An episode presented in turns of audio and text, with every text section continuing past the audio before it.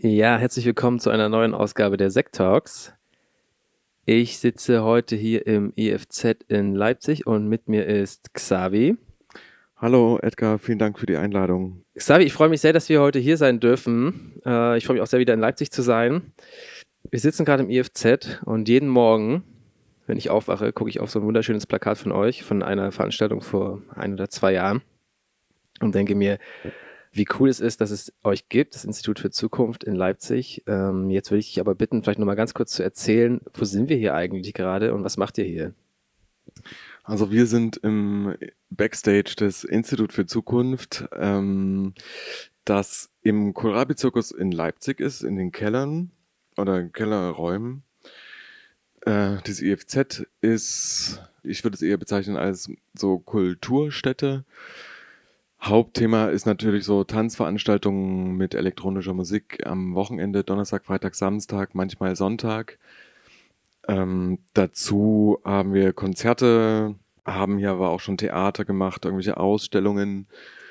An äh, den Club selbst angeschlossen ist der Kulturraum e.V., der so inhaltliche Arbeit macht zu unterschiedlichen Themen, kritischer Männlichkeit, äh, Antisemitismus, zur Oktoberrevolution 1918, prekäre Beschäftigung im Kulturbereich, also ganz viele unterschiedliche Themen. Wir hatten äh, die längste Zeit, seit, äh, also in der wir hier sind, ebenfalls noch in den oberen Räumen ungefähr 20 Studios und Proberäume, die wir vermieten konnten.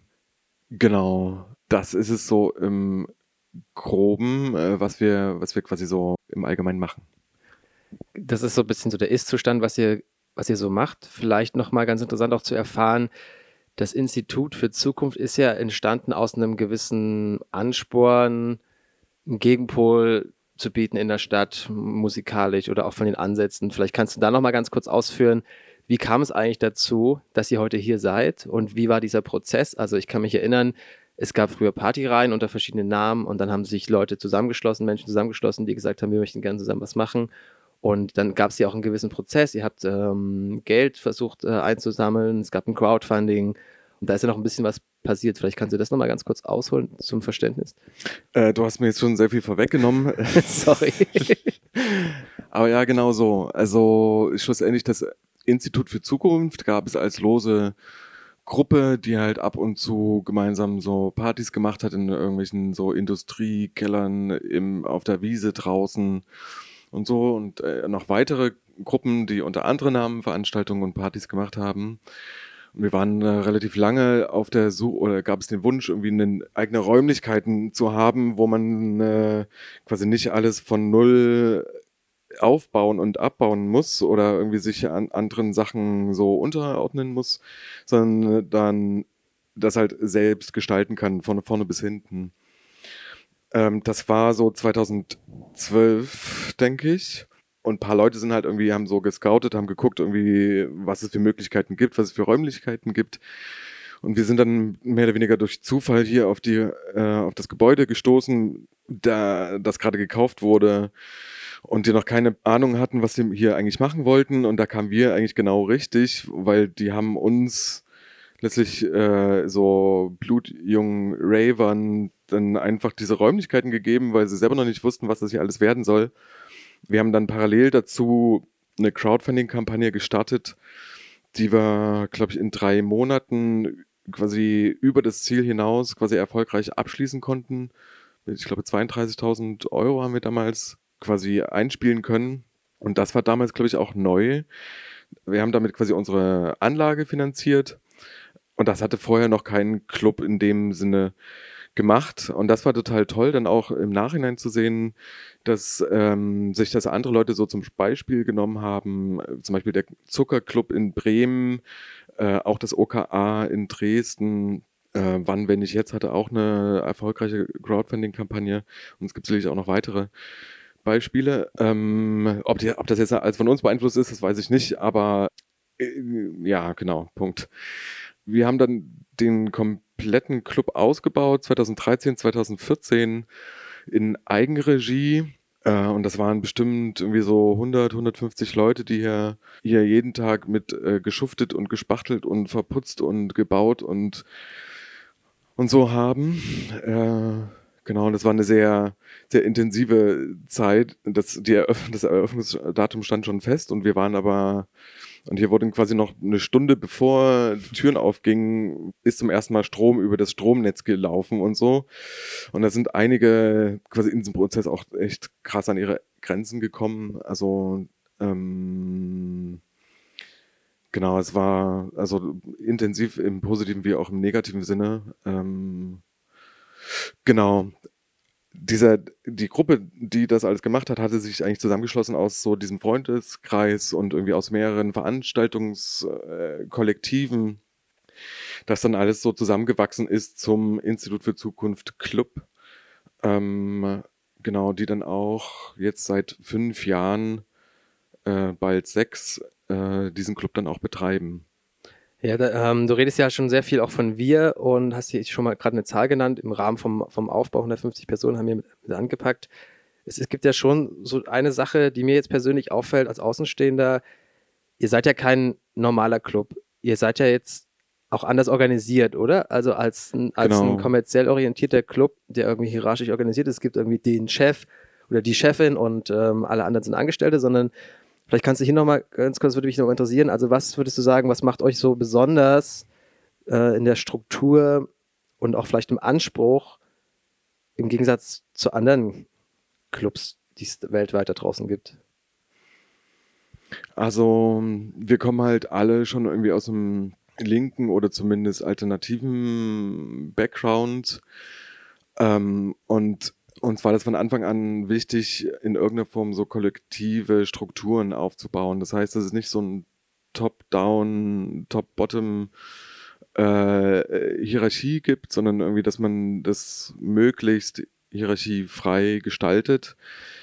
Damit stößt man natürlich auch an irgendwie nochmal ganz eigene Grenzen, wenn man irgendwie so mit ja, betriebswirtschaftlichen äh, Herausforderungen konfrontiert ist, aber das lasse ich jetzt mal kurz äh, aus.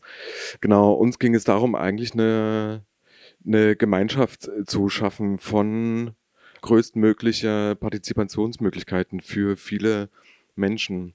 Und unser Verständnis war von Anfang an, dass so Clubkultur haben uns da so ein bisschen auf die letztlich die Wurzeln von Clubkultur berufen, die eigentlich aus dem schwarzen und queeren äh, so Underground ähm, oder eigentlich marginalisierten und diskriminierten Communities aus Amerika kommt. Wir wollen uns natürlich nicht mit denen vergleichen, aber nichtsdestotrotz, so der Anspruch bleibt der gleiche, eigentlich einen Raum zu schaffen für die Leute, die es nicht leicht haben, äh, in der Gesellschaft, im Alltag, in der Realität da draußen. Also das ist natürlich ein großes Idealbild, irgendwie das, äh, wenn ich davon spreche, in der Theorie total großartig klingt, mhm. in der Realität nicht immer zutrifft. Aber zumindest ist das so ein bisschen so der, der Anspruch und der Grundgedanke an diesem Club. Wir haben das versucht, irgendwie umzusetzen, oder versuchen das auch immer noch und ich denke auch halbwegs erfolgreich ähm, umzusetzen indem wir unterschiedliche so Methoden anwenden. Eine ist eben, dass wir besonderes Augenmerk legen auf das Booking äh, und da nicht wie so oft dann irgendwie nur so die Kumpels und Friends und die fetten Headliner, die halt alle äh, männlich sind, einladen, weil das sind halt so die Strukturen, die sich so allgemein immer verfestigen und wir wollen das gerne einfach aufbrechen und anders machen. Und das heißt, mehr Menschen, äh, die es strukturell schwieriger haben, einladen. Das sind Frauen, das sind ähm, queere Personen, das sind Menschen, People of Color ähm, und denen hier eine Bühne geben. Wir versprechen uns davon, eine quasi Vorbildrolle auch für unsere Gäste zu sehen, also dass die sehen oder dass halt irgendwie Frauen oder äh, schwarze Personen sehen, hey, da steht jemand irgendwie im Lampenrecht und bedient hier die äh, Abspieltechnik und lässt die Leute tanzen.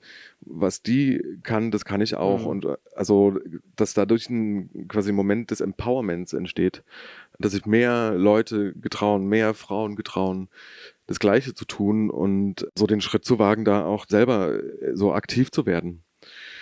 Ähm, wir versuchen das weiterhin quasi mit so der Anbindung mit äh, jungen Leuten. Also quasi die Donnerstagsreihe wird komplett gestaltet und kuratiert von quasi so in Anführungszeichen ja Nachwuchs-RaverInnen, ähm, die sich hier ausprobieren können, die hier eigene Veranstaltungen machen können, die Erfahrung sammeln können in der Veranstaltungsorganisation, im Booking, im Auflegen ähm, und hoffentlich dadurch quasi ein kleines Sprungbrett bekommen, äh, dass es für die dann irgendwie auch weitergeht.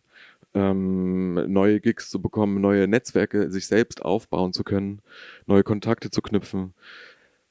Ja. So, das ist ja, das ist ja, ähm, das klingt wirklich sehr beeindruckend, weil es ja sehr weit äh, das hinausgeht, was jetzt vielleicht auch so in der Außenwahrnehmung erstmal was man erstmal sieht. Ich glaube, das IFZ als Name hat sich ja schon auch etabliert, international, national auf jeden Fall. Ich bin selbst immer wieder auch ein bisschen überrascht, wie viele Menschen davon schon mal gehört haben. Ähm, auch wenn man in Berlin ist oder auch in meinem Umfeld, ist es auf jeden Fall ein Begriff. Ich glaube, diesen, dieser Umfang der Arbeit, die ihr hier macht, der ist gar nicht so auf den ersten Blick äh, ersichtlich. Und ich finde, dass darüber hinaus erstmal zu sagen, okay, wen bieten wir überhaupt eine Bühne oder wie organisieren wir unsere Strukturen oder ähm, was machen wir darüber hinaus noch für eine, für eine zusätzliche Arbeit. Äh, eine Sache, die ich auch noch sehr spannend finde, ähm, weil sie ja auch so ein bisschen vielleicht auf diese Ursprünge der Clubkultur zurückgeht, ist, wie geht man eigentlich mit Gästen um oder mit Besucherinnen? Und was bietet man hier für einen Freiraum? Das ist ja immer wieder dieses, so ein Thema, so wie, wie gestaltet man eigentlich so eine Tür? Also ich gerade in so in Leipzig oder mh, hm, vielleicht in der Region ähm, oder da, wo wir herkommen, war das ja immer so ein sehr großes Thema. Ne? Ähm, wie, wie, gestaltet man das? Und wie habt ihr da eigentlich eine Lösung gefunden, ähm, dass irgendwie auch die Besucherinnen, die hierher kommen, sich wohlfühlen letztendlich? Also nicht nur, dass ihr viel bietet, sondern dass es auch dann so gelebt werden kann. Hm. Ähm, wir haben da viel auch ausprobiert und wie so vieles in diesem Club äh, funktioniert so über Trial und Error, ähm, bis wir so Methoden gefunden haben, mit denen wir so zufrieden sind. Äh, voranschieben muss ich natürlich, egal wie viel Mühe wir uns geben, äh, die, wie gut die Party ist, entscheidet eigentlich nur das, äh, also ist abhängig davon, was für Leute kommen und welche Leute sich eingeladen fühlen und mhm. wie die sich hier auch ausleben können, sich frei fühlen und eben auch sicher fühlen. Ein wesentlicher Punkt dafür ist, äh, glaube ich, unser Safer Clubbing Konzept. Das Konzept beinhaltet die sogenannten Feel Good Persons, die halt quasi am Abend anwesend sind im Club. Die tragen Sorge dafür, dass wir so äh, das Infomaterial ähm, vorhanden ist, damit sich irgendwie Gäste informieren können über unterschiedliche Substanzen, die Risiken von ähm, Konsum aber auch das zur Verfügung stellen von irgendwie kostenlosem Obst zur Erfrischung, äh, kostenlose äh, Gehörschutz oder Kondome, aber auch die Betreuung, quasi die psychologische äh, Betreuung von Gästen, die sich nicht mehr wohlfühlen, ähm, ob das jetzt nun weil die zu besoffen sind oder irgendwie sonst irgendwie nicht mehr klarkommen oder auch dann eher so klassische Awareness-Arbeit, die Betroffene sind von äh, irgendwelchen Übergriffen oder sich, äh, ja, also sich eingeschränkt fühlen in ihrem Raum hier. Das ist, äh, ist glaube ich, ein riesengroßer Teil dafür, dass sich irgendwie Leute hier wohlfühlen. Ähm, ein anderer Teil, den du schon angesprochen hast, ist die Tür. Da ist es, glaube ich, wichtig, dass die Menschen, die hier ankommen, quasi willkommen geheißen äh, werden. Also das so der erste Kontakt mit dem mit dem Club quasi ist. Ähm, hey, schön, dass du da bist und ähm, und halt nicht irgendwie von irgendeinem Macker halt irgendwie so von der Seite irgendwie angegrunzt zu werden. Zum anderen die eine Ansprache, dass man irgendwie so in einem kurzen Gespräch herausfindet, hey, ist die Person, wie ist die drauf, wie viel Raum nimmt die Person auch schon in der Schlange ein, wie laut ist die, äh, wie nüchtern ist die auch, wie reagiert die auf, äh, auf Fragen und äh, darauf quasi so antizipieren zu können, wie die Person sich im Club verhält und anhand dessen quasi zu, zu selektieren, ist es, ist dieser Ort der richtige für diese Person? Also man kann das natürlich nie hundertprozentig richtig entscheiden ähm, in so einer kurzen Zeit. Aber ich glaube, dass wir dann einen ganz guten Job hinbekommen. Ähm, genau, und wichtig ist, glaube glaub ich, auch quasi in dieser Türsituation den Leuten zu erklären, das sind so die Regeln bei uns. Ähm, das fängt halt beim Fotoverbot an und aber auch der Hinweis, dass wenn es irgendwelche Probleme gibt oder du dich unwohl fühlst, wir halt immer ansprechbar sind an der Tür oder auch an, der, an den Stationen, an, bei unseren MitarbeiterInnen. Genau, dass die Leute das Gefühl haben, hey, wir kümmern uns um euch. Ähm, genau, und ihr könnt hier, also sollt euch hier frei fühlen und vor allem sicher fühlen. Das klingt alles sehr, sehr, sehr äh, progressiv, sehr fortschrittlich. Wie wird oder wurde das denn angenommen von euren Besucherinnen? Also wie wird es in IFZ überhaupt in Leipzig wahrgenommen? Gibt's, gibt es dafür auch eine Nachfrage? Äh, da gibt es schon eine Nachfrage dafür, denke ich. Also es ist so vor allem über die Zeit faszinierend zu sehen, wie, wie so der Club, glaube ich, halt so neue Maßstäbe gesetzt hat am Anfang vor allem mit dem Sefer Clubbing-Konzept, auch wenn es so quasi Awareness-Teams, das war jetzt da, auch damals nichts Neues, aber das ist sowas quasi als ein als ein permanentes Ding auf so gut wie jeder Party äh, gibt, das war schon auf jeden Fall neu, quasi so als institutionalisiertes Ding.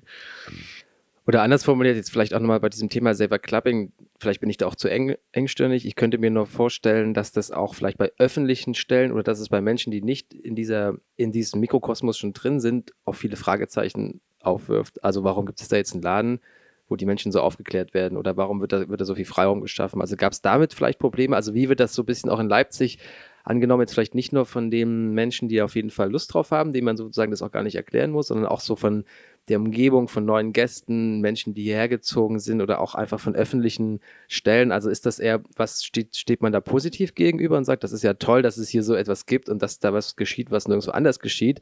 Oder wird es eher negativ betrachtet, hm, was machen die jetzt eigentlich? Also eigentlich gefällt uns das, uns das nicht. Das ist so eine Frage, die ich mir stelle, was ich gar nicht so einschätzen kann. Das würde mich nochmal interessieren. Also es ist eine kleine Gratwanderung auf jeden Fall, weil, weil es kann halt hingestellt werden als akzeptierende Drogenarbeit. Ja. Ähm, äh, das ist es nicht. Was wir machen, ist halt Aufklärung, damit ähm, Leute bewusster, damit Leute wissen, was sie konsumieren, was für Risiken sie damit eingehen und letztlich auch damit uns Arbeit ersparen, weil wir wollen nicht, dass hier irgendwelche Unfälle passieren. Ähm, Drogen sind weiterhin illegal, auch bei uns. Jeder wird an der Tür durchsucht ähm, und wer damit äh, quasi erwischt wird, der fliegt raus.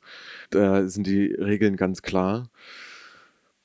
Genau, aber ich glaube, es ist, es wird trotzdem gewertschätzt, auch mehr oder weniger von öffentlicher Stelle, dass ähm, ja, dass man dann in den, äh, so quasi einen Schritt in eine neue Richtung geht. Also das, wurde, das Projekt wurde ja entwickelt auch mit den Drug Scouts, was eine, schon eine lang etablierte Institution, ähm, auch gefördert von der Stadt Leipzig ist, äh, quasi eine Drogenberatungsstelle. Ähm, genau, ich glaube, da gar, deswegen gab es jetzt gar nicht so große so Berührungsängste oder äh, eine Panik davor.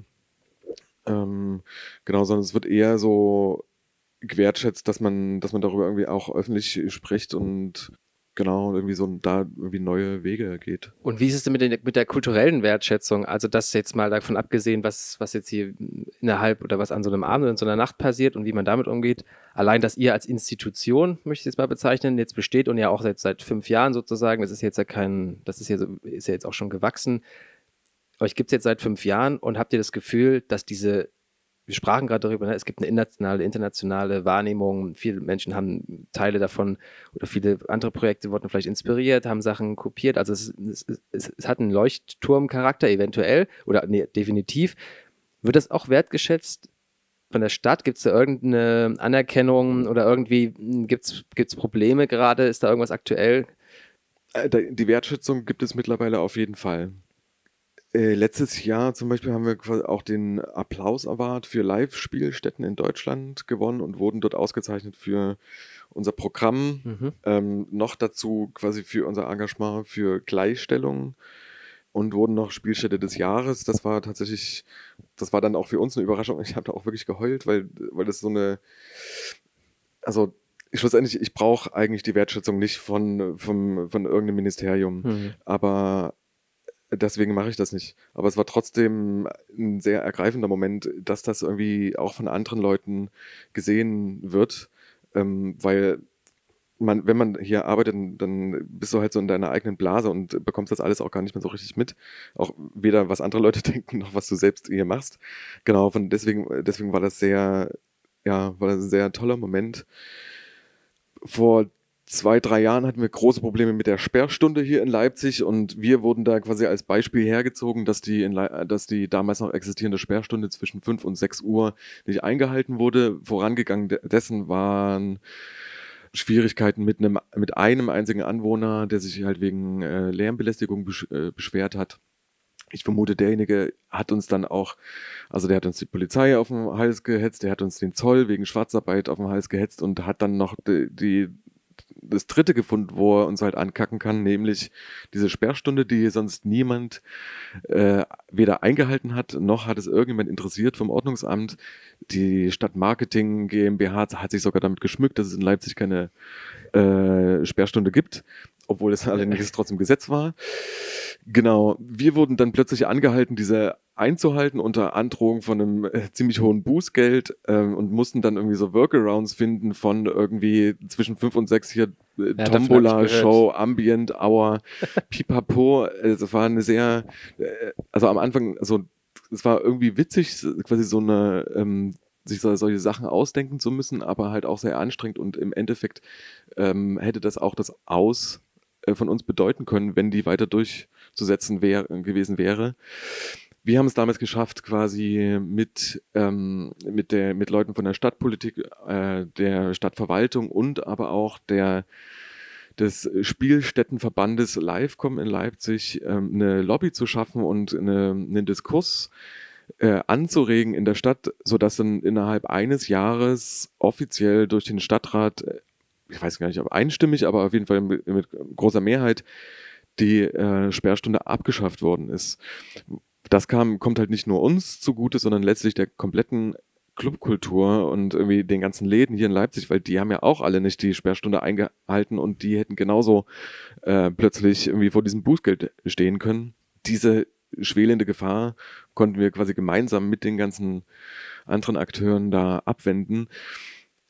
Und unterm Strich sind wir auch aus dieser ganzen Nummer eigentlich gestärkt herausgegangen, weil dann nämlich plötzlich auch die Politik und die Ämter, also uns, den Club, wie auch quasi die Clubkultur auf dem Schirm hatten und irgendwie gemerkt haben, das interessiert die Leute, da gehen Leute hin, das ist relevant für viele Leute.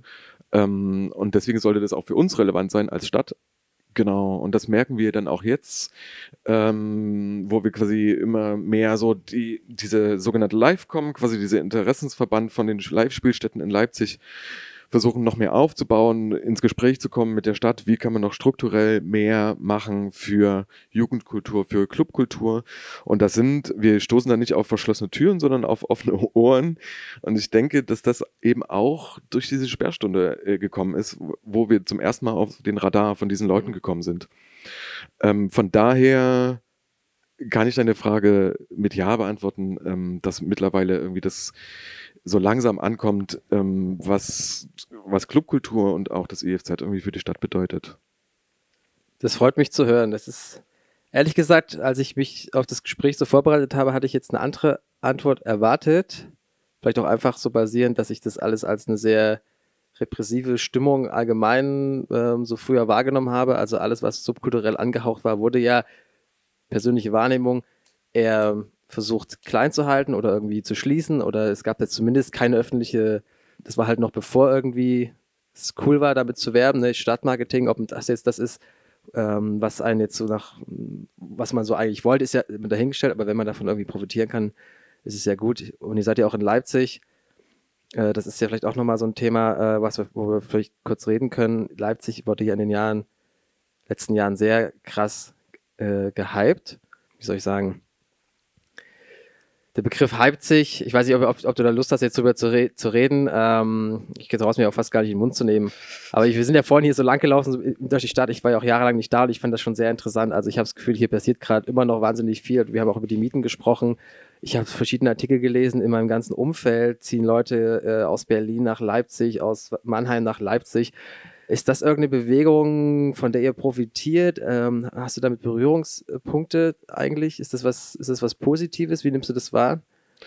Ich nehme das auf jeden Fall wahr und es berührt natürlich auch uns, ähm, aber es ist ein sehr, ähm, ja, man muss das, glaube ich, sehr dialektisch sehen. Es ist ein, es ist auch eine paradoxe Situation, in der wir uns als Club da befinden. Ich wohne seit jetzt bald äh, naja, 14 Jahren hier in Leipzig und habe quasi die Entwicklung auch so mitbekommen. Also wie das nicht eine verschlafene, das war schon immer so die coolste Oststadt, so ein bisschen.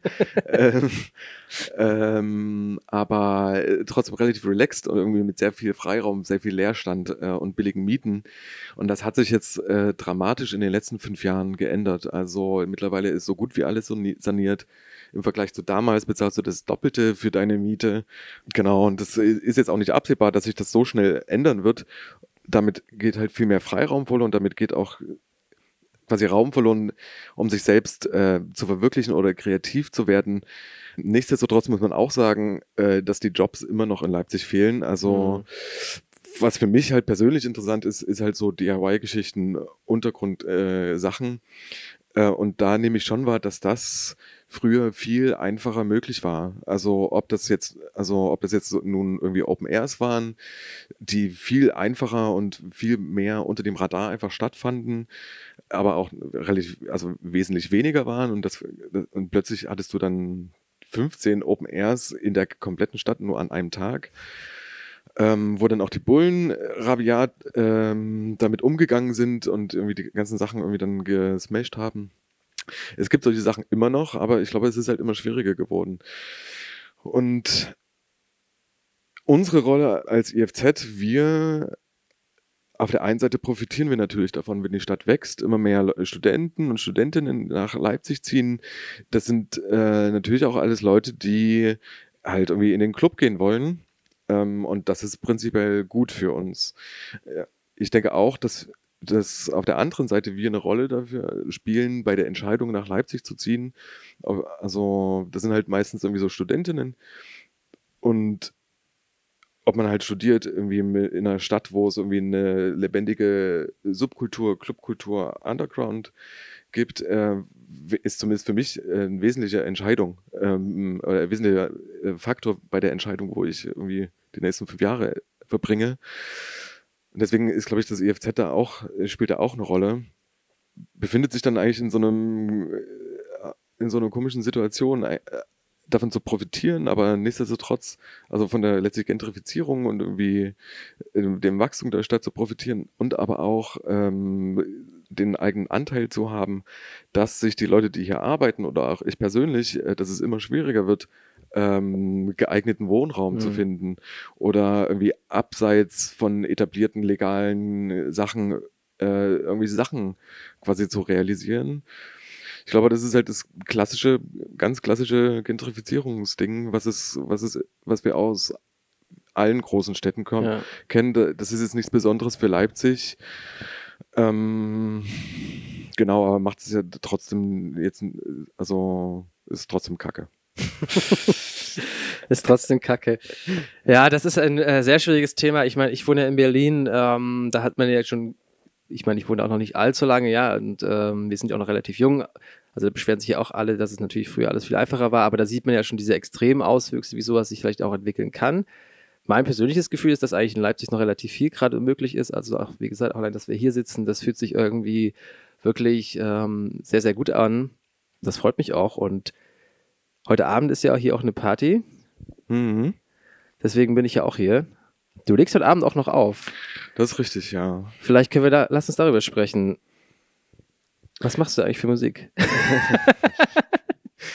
Jetzt habe ich mir gleich gerade widersprochen. Ich, ähm, ich weiß es ja, aber.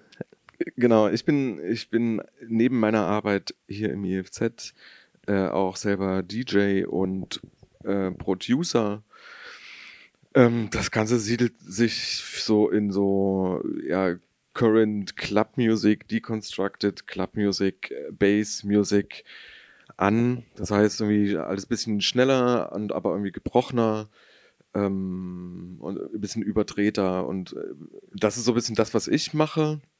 Äh, und heute Abend äh, ist quasi auf dem großen Floor äh, so eher so Hypno-Techno, also so deeper, rollender Techno. Und ich habe äh, quasi noch Gäste eingeladen für den zweiten Floor, wo ich, wo ich selber auch spiele.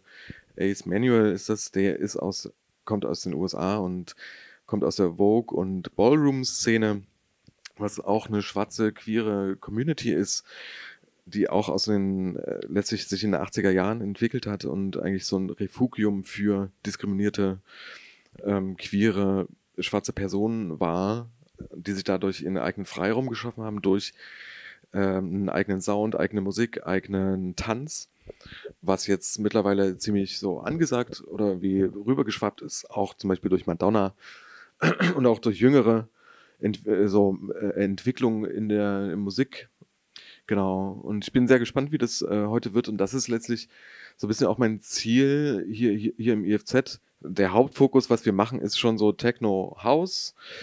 Und aber jetzt so über die Jahre muss ich halt selber gestehen, dass da so um, gar nicht mal so sehr mein großes Interesse liegt, sondern eigentlich ein bisschen mehr so in der Nischenmusik, mehr Fokus auf so der Community, ähm, die quasi sich Musik aneignet oder die hinter der Musik oder vor der Musik steht. Ähm, das ist für mich mittlerweile irgendwie wichtiger geworden.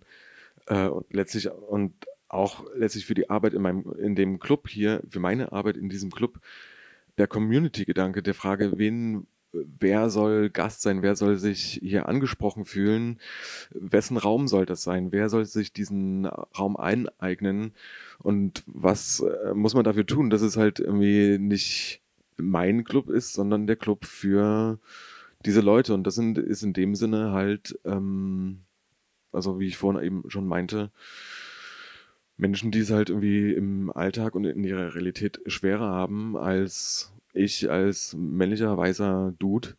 Ähm, genau, das ist halt, das ist, glaube ich, so der Kerngedanke für, für die Sachen, die ich jetzt zumindest was die Veranstaltung angeht äh, und darüber auch hinaus äh, betrifft.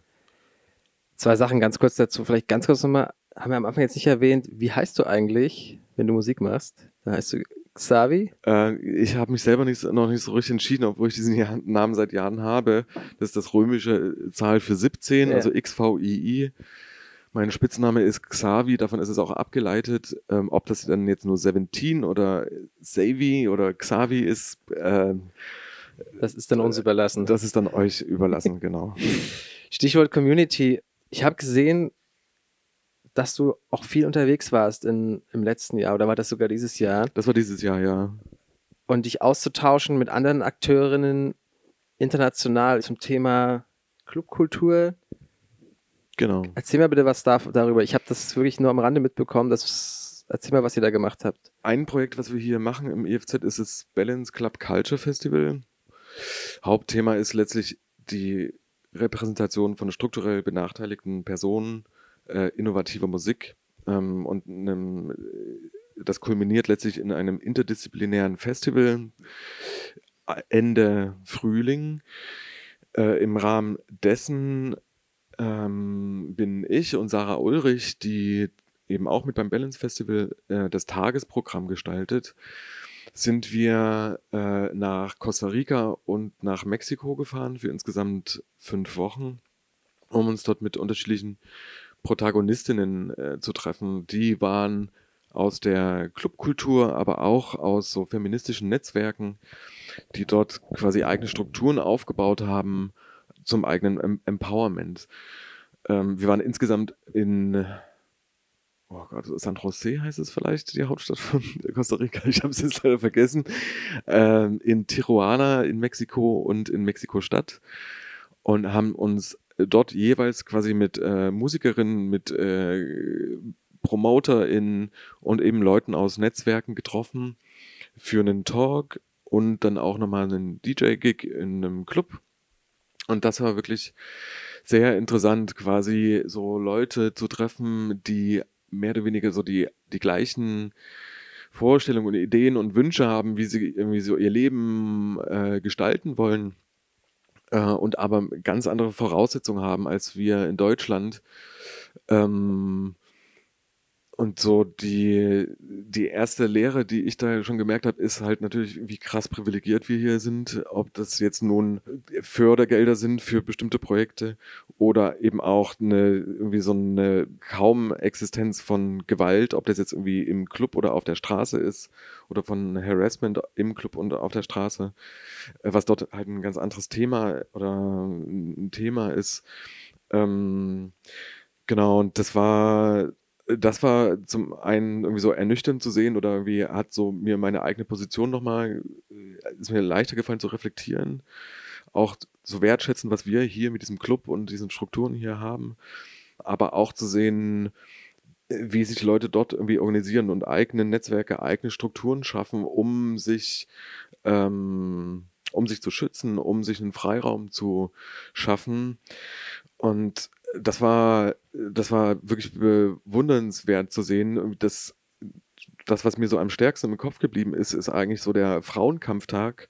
Der 6. oder 8. März war das. Da waren 500.000 Leute auf der Straße in Mexico City. 80, 90 Prozent irgendwie Frauen aus ganz unterschiedlichen ähm, Milieus und Klassen. Also irgendwie so queer-feministische, autonome ähm, irgendwelche Gewerkschaftsleute, irgendwelche Häkelgruppen, irgendwelche Schülerinnen. Das war so krass, sowas habe ich noch nie ja. gesehen und die hatten so eine Hammer-Power. Ich, also wir sind auf diese Demo angekommen, ich habe geheult, weil das so ergreifend war und toll zu sehen, wie die sich halt so ihren, ihren Raum nehmen und sich selbst halt so viel Power und Unterstützung und Solidarität geben. Ähm, und das ist so ein bisschen dann auch die Lehre, die ich da letztlich mitgenommen habe, für mich als Protagonist in der Clubkultur, das so Club und Clubkultur und Feiern, das ist eigentlich nichts, das ist eigentlich nichts wert, wenn dahinter nicht andere, also mehr Werte stehen als halt nur Feiern. Hm. Also es muss eigentlich um, um, ja, um das Empowerment gehen, um die Unterstützung von äh, nicht so sehr privilegierten Leuten und um das Ermöglichen und Aufbauen von, von Netzwerken, also von neuen Netzwerken zur gegenseitigen Unterstützung und Solidarität. Also das war so, ja, das war, war so für mich so die Lehre, das, was ich da irgendwie mitgenommen habe aus dieser Zeit. Ob und wie gut das dann nur im, im Alltag funktioniert, das sei, äh, in meinem Alltag sei nochmal dahingestellt, aber ähm, das ist wichtig, sich das, glaube ich, so regelmäßig so vor Augen zu halten und irgendwie so das Alltagsgeschäft daran irgendwie zu messen, ob man so diesem eigenen Anspruch irgendwie auch gerecht wird und was man machen kann, um das noch besser umzusetzen.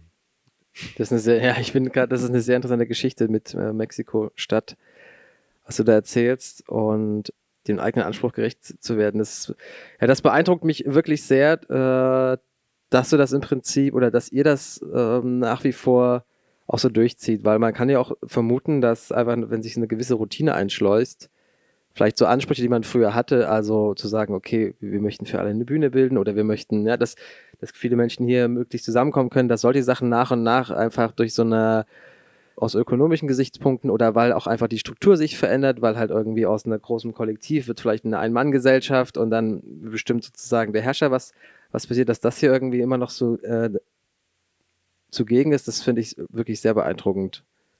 Das ist auch tatsächlich nicht so leicht und ich muss auch gestehen, ähm, dass man dann auch äh, schnell Scheuklappen aufbekommt, in so einen Alltagstrott ähm, fällt äh, und dann manchmal auch so den leichteren Weg geht. Das gehört auch mit dazu. Umso wichtiger ist es, glaube ich, auch so Kritik von, also konstruktive Kritik von innen wie auch von außen und äh, zuzulassen und das eigene Handeln so zu reflektieren. Genau. Aber ich kann natürlich nicht leugnen, dass es, äh, dass natürlich auch die, die großen Ideale und so schön wie das jetzt alles klingt, ähm, nicht immer deckungsgleich mit der Realität ist. Also ob das dann irgendwie nur Wirtschaftlichkeit ist oder einfach Kapazitäten ähm, sind, die eigene Begrenztheit der eigenen Möglichkeiten und irgendwie ein kleines bisschen Privatleben hätte man dann doch auch noch gerne. Ja. Lass uns mal über das Privatleben reden. super, super Überleitung. Ähm, es ist es natürlich, ich weiß ja, wie ihr organisiert seid und ich weiß auch, dass sozusagen, wir sitzen zwar hier, aber ich meine, ganz, ganz viele Menschen haben dieses Gesamtkunstwerk geschaffen und sind auch daran beteiligt. Trotzdem habe ich so, mein persönlicher Eindruck ist ja auch, dass du eigentlich in den letzten Jahren auch einfach dein Lebensinhalt war ja diese Arbeit hier oder hieran mitzuarbeiten. Und ich finde das total faszinierend, denn wie bei jedem Projekt, das irgendwann anfängt, gibt es ja auch, es gibt diesen Moment der Eröffnung und dieses, der Rausch und wir haben so es geschafft und dann kommt aber auch mal wieder ein Moment der Tiefe, dann gibt es Probleme und das würde mich jetzt wirklich nochmal interessieren, wie, wie, wie es dir damit oder wie ging es damit oder wie hast du das eigentlich geschafft, viele Jahre auch da dran zu bleiben, also dich immer wieder zu motivieren, hiermit weiterzumachen und zu sagen, okay, das ist etwas, da kann ich 100% mein gesamtes Herzblut reinstecken und Tag für Tag irgendwie daran arbeiten, dass genau diese Ideale und diese Vorstellungen, die man hat von einer, von einer, von einer besseren, ich sage jetzt mal Clubkultur, auch realisiert werden. Hm. Äh, das ist gar nicht so eine äh, leichte Frage. Also schlussendlich beschäftigt mich dieser Club seit 2012. Das sind jetzt sieben Jahre oder so. Sehr gut gerechnet. ähm, genau, und die größte Zeit davon hat das quasi 100% meiner Aufmerksamkeit quasi erfordert oder habe ich auch zugelassen, dass der eben 100% meines Lebens bestimmt. Ähm, ähm, das, ich denke, das war auch oder ist auch notwendig, vor allem so in Zeiten, wenn es kompliziert ist, wenn es nicht äh, wenn es nicht gut läuft, wenn man irgendwie schon wieder zahlungsunfähig ist, muss man halt am Ball bleiben und so. Aber das habe ich über die Zeit auch gelernt. Wenn man sich so verbrennt, quasi auf lange Sicht gesehen, ähm, bringt es halt überhaupt keine, überhaupt keine Punkte, wenn man sich selbst so sehr vergisst. Also das war bei mir auch schlussendlich haben wir den Club ja aufgemacht aus Liebe zur Musik und irgendwie zur, zum Feiern und so. Und an irgendeinem Punkt hatte ich komplett hm, so die, das Interesse auch an Musik komplett verloren. Ich habe überhaupt keine Musik selbst mehr gehört und ähm, habe das auch jetzt erst langsam wieder quasi für mich so wieder gewonnen oder mich wieder an, an Musik dran geföhnt. Und das sind halt alles Anzeichen, dass es halt eigentlich zu doll ist. Also und sich da von seinem eigenen Ding so zu lernen abzugrenzen, das ist ein, das ist ein super schwerer Schritt. Ähm, aber auch ein super wichtiger Schritt, den ich auch nicht alleine geschafft habe. Also genau, da hat, glaube ich, auch sehr viel so meine, ja, letztlich meine Beziehung äh, dazu getan, auch irgendwie so mich selbst da irgendwie so zu reflektieren und ja, was ich gerne auch für ein Leben haben möchte und und eben auch zu lernen, einfach gelassener an, das, an die Sachen ranzugehen. Also ich kann mich noch sehr erinnern an so schlaflose Nächte, wenn es hier halt nicht so gut lief und so und wie das halt mein persönliches Befinden äh, krass beeinflusst hat. Ähm, was dann, was dann halt so eine, so eine äh, Abwärtsspirale dann letztlich wird, die halt total gefährlich werden kann. Mhm.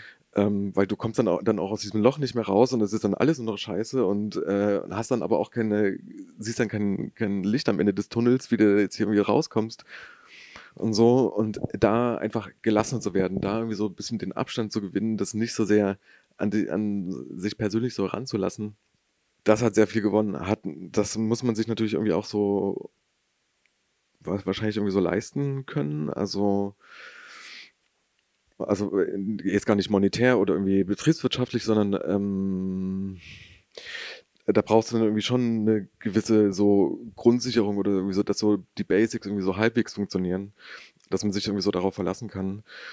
Aber das war ein sehr langer Prozess und der ist sicherlich immer noch nicht abgeschlossen. Das hat auf jeden Fall jetzt hier die ganzen, die ganze, mich die ganze Zeit begleitet. Also halt so ein, war nicht nur so Friede, Freude, Eierkuchen, auf jeden Fall. Kann ich mir vorstellen, habe ich auch ja ein bisschen was habe ich auch mitbekommen. Ein paar Sachen kann ich auch einfach aus meiner eigenen Erfahrung natürlich widerspiegeln. Ich finde es schön zu sagen, dass man diese Distanz irgendwo bei so einem Projekt ähm, hinbekommen muss und dass man sich selbst auch irgendwie von den Sachen mal lösen muss, die man irgendwie macht oder nach außen auch repräsentiert ich muss wirklich sagen, ich bin sehr beeindruckt, dass du dir so ein bisschen treu geblieben bist. Ähm, das ist so mein, das ist mein Eindruck. Also, das ist wirklich, wir kennen uns jetzt schon ja sehr lange Und ich finde es wirklich schön, auch zu beobachten, dass da einfach diese Leidenschaft für, für das Thema oder auch dieses Engagement oder Passion einfach kontinuierlich da war und auch wenn es irgendwie schlecht lief, dann ja, dann hast du dir sozusagen, ja, dass du konntest oder wolltest dir das leisten können, weil man könnte auch jederzeit sagen, egal, ich mache jetzt irgendwas anderes, ja, ich fahre jetzt irgendwie äh, Briefe aus oder ich, weißt du, oder ich hau jetzt ab, ne? Haben wir vorhin drüber gesprochen, so wenn es einem zu bunt wird, kann man ja auch einfach sagen, ich hau jetzt ab und gehe in eine andere Stadt oder so. Hm. Und äh, vielleicht nochmal so ein bisschen auch zurückblickend. Wir haben ja, jetzt, auch weil wir jetzt hier so auf diesen Couch sitzen, im Backstage, äh, wir haben ja zusammen angefangen, vor vielen Jahren so selbstverwaltete Kulturveranstaltungen auch zu organisieren oder haben zusammen mit ganz vielen anderen Menschen auch zusammen so, solche Projekte gemacht. Mich würde mal privat interessieren, ob du so glaubst, dass gibt es so irgendeine Sache aus dieser Zeit, die dich geprägt hat, die du irgendwie für heute mitgenommen hast, wo du sagst, das ist irgendwas, das kann man noch so greifen von damals, dass dir eigentlich auch heute noch, ich sag mal, was bringt? Äh, auf jeden Fall. Also ähm, wir haben ja gemeinsam, ich weiß gar nicht wie viel, das waren so drei, vier Jahre, wie wir quasi so ein selbstverwaltetes Jugendzentrum und das AZ Klaushaus in Gera äh, quasi be, bespielen, würde man ja heute sagen, äh, konnten. Ja, genau. ähm, das war also das war eine total wichtige und prägende Zeit. Also quasi so als noch Teenager und irgendwie so ähm, ja anarcho-revolutionär, da so seine, seine, seine eigenen Träume irgendwie umsetzen zu können, irgendwie zu lernen, auch kollektiv zu arbeiten. Ähm, und so, das war, das war, glaube ich, sehr, also ganz prägend äh, für mich. Und hat sich auch eigentlich seitdem komplett durch mein Leben so durchgezogen. Also auch vor dem Club jetzt selbst, also waren das immer, also so mit dem ganzen, so Mainstream und Business und äh, irgendwie so 9-to-5-Jobs und äh, oder diese ganzen Larifari-Studienmüll. Das hat mich alles nicht interessiert, sondern es das war halt so das irgendwie Subkultur, Underground und irgendwie so andere progressive, mehr oder weniger emanzipatorische Formen von Lebensgestaltung und Arbeitsweisen, die mich äh, die mich so angesprochen haben, wo ich mich gerne oder wo ich mich drin gesehen habe. Und das hat sich natürlich hier auch in diesen Club so ein bisschen mit, ja, mit rüber, äh, so rübergenommen oder mit rübergekommen. Wir sind jetzt auch ein äh, lokaler Akteur, der sich mit Stadtpolitik jetzt irgendwie trifft und pipapo. Also das ist jetzt nicht mehr so ganz wie früher. Aber ähm, ohne den Spirit von früher wäre das jetzt so, wäre das so nicht möglich gewesen und wäre das auch total langweilig, hier einfach nur sein, also sein 0815 äh, Techno, Techno-Programm durchzuziehen.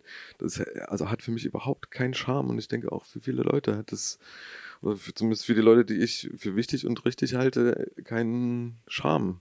Ähm, hier einfach nur Bum Bum und Party, das wäre mir einfach zu wenig. Und ähm, ich denke daher daher, dass mich diese Zeit krass geprägt hat. Also, und ich bin da auch sehr, äh, ja, letztlich dankbar äh, für, dass wir da äh, die Auf und Abs unserer Late Teenies und Early Twenties da gemacht haben. Also, ja. Ich bin auch dankbar, dass wir die Möglichkeit hatten, diese Zeit auch gemeinsam zu verbringen. Witzigerweise, um jetzt hier auch mal ein bisschen den Bogen noch zu dem Thema Sekt äh, was wissen ja die Sekt-Talks. Äh, genau. Ähm, fing das ja damals schon auch alles an äh, mit diesem Sekt und ich kann mich da an viele witzige äh, Abende hinter der selbstverwalteten Bar natürlich erinnern. Ich freue mich, das äh, anzuschauen, was hier passiert. Ich freue mich auch super, dass wir ähm, jetzt gerade die Möglichkeit hatten, hier gemeinsam zu sprechen. Ich bin auch gespannt auf heute Abend, ob wir heute Nacht noch uns auf dem Dancefloor auf einen kleinen Sekt. Auf einen kleinen Sekt auf dem Dancefloor wiedersehen. Und noch viel interessanter ist, wird dann wirklich zu schauen, auch wie es weitergeht. Ähm, du hast gerade so schön angesprochen. Ich finde es eigentlich auch um, fast ein, so ein schöner Schluss äh, zu sagen, dass ihr jetzt ja selbst zu den Etablierten gehört und selbst in der Politik spricht. Und jetzt wird es ja dann wirklich interessant zu sehen, was kommt als nächstes, was passiert dann in den, in den nächsten fünf Jahren und äh, was macht Xavi dann, wenn ihr vielleicht von Untergrund überrollt werdet. nicht überrollt, Äh, aber das ist eine in- interessante Frage, die ich natürlich nicht beantworten kann, aber ich äh, bin sehr gespannt und freue mich schon drauf. Herr Xavi, ähm, vielen Dank für das Gespräch. Ja, danke dir. Vielen Dank, dass ich hier sein durfte, dass wir diesen Tag hier auf dem Gelände auch verbracht haben und ich wünsche dir alles, alles Gute. Und Danke. ich würde sagen, wir stoßen jetzt nochmal an. Cheers und bis bald. Bis bald. Danke für die Einladung, Edgar.